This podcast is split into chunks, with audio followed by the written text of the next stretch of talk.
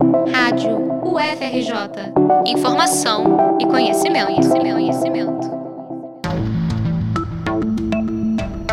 Ainda no segundo semestre de 2020, o Unicef liberou números que mostram que a pandemia atinge com maior intensidade as famílias com crianças e adolescentes 49% da população brasileira reportou mudanças nos hábitos alimentares, mas quando são considerados apenas lares com crianças e adolescentes, esse número sobe para 58%. Outro dado da pesquisa que comprova a maior vulnerabilidade desse grupo é que um a cada cinco brasileiros passou pela situação de não ter alimento em casa e não ter dinheiro para comprar mais. Esse número sobe para cerca de um a cada quatro brasileiros quando se leva em conta residências com menores de 18 anos. No segundo episódio desta série, você confere as principais mudanças nos hábitos alimentares de famílias com crianças e adolescentes durante a pandemia e os impactos da alta do preço de alimentos essenciais à segurança alimentar. Doutora em nutrição e pesquisadora do Estudo Nacional de Alimentação e Nutrição Infantil da Universidade Federal do Rio de Janeiro, Maera de Freitas alerta que as consequências da insegurança alimentar são mais graves sobre as crianças. As crianças são um grupo populacional vulnerável à insegurança alimentar, visto que as consequências nutricionais elas são mais imediatas e graves e também porque quando uma criança apresenta problemas no estado nutricional, né, por insuficiência alimentar, pode-se deduzir que no domicílio os adultos estejam se alimentando de maneira insuficiente há algum tempo também. Maiara recupera dados de um levantamento realizado pela Rede Brasileira de Pesquisa em Soberania e Segurança Alimentar e Nutricional no final de 2020 para expor dois principais problemas no contexto da pandemia: a diminuição da qualidade dos alimentos ingeridos em famílias com crianças e adolescentes e, por outro lado, a ausência de alimentos.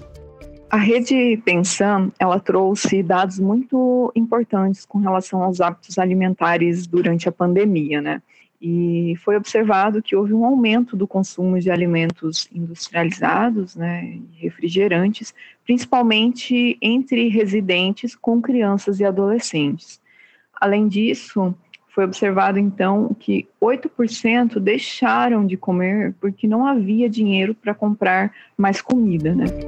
Ela ainda revela quais são os alimentos básicos para uma boa alimentação, não só da criança e do adolescente, mas da família toda.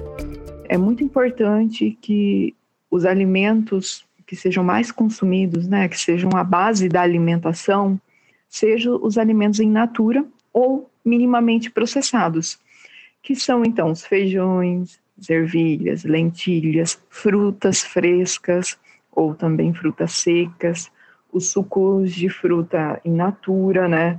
Carnes, ovos, leites. No entanto, essa não é a realidade de Amanda, moradora do Morro do Estado em Niterói, que precisou parar de comprar alguns desses alimentos. Ela perdeu o emprego na pandemia, mora com o marido e dois filhos pequenos frutas e legumes, né? Nem sempre dá para comprar.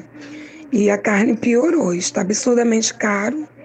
Então dou preferência a comprar o grosso, né? Tipo arroz, feijão, óleo, açúcar, sal, café, leite, enfim. O que realmente precisamos.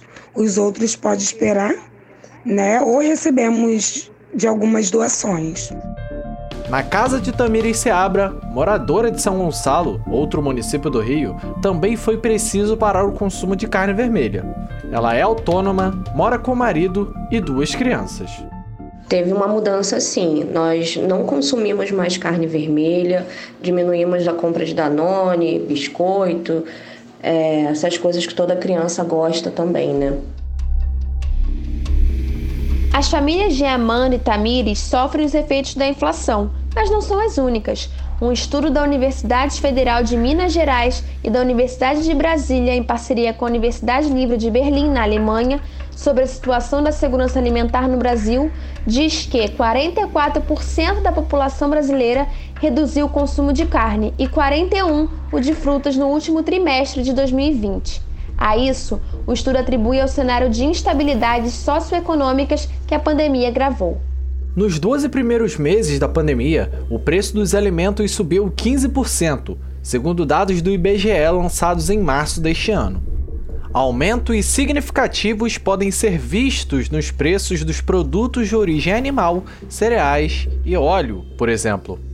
Soma-se a isso o aumento do número de desempregados. No primeiro trimestre de 2021, o IBGE registrou uma taxa de desemprego de 14,7%, a maior considerando todos os registros desde 2012. Com isso, muitos lares precisam de doações. No terceiro e último episódio desta série, você irá conhecer projetos que atuam no combate à fome e à insegurança alimentar. Beatriz Viana, Felipe Pavão e Leonardo Couto para a Rádio FRJ.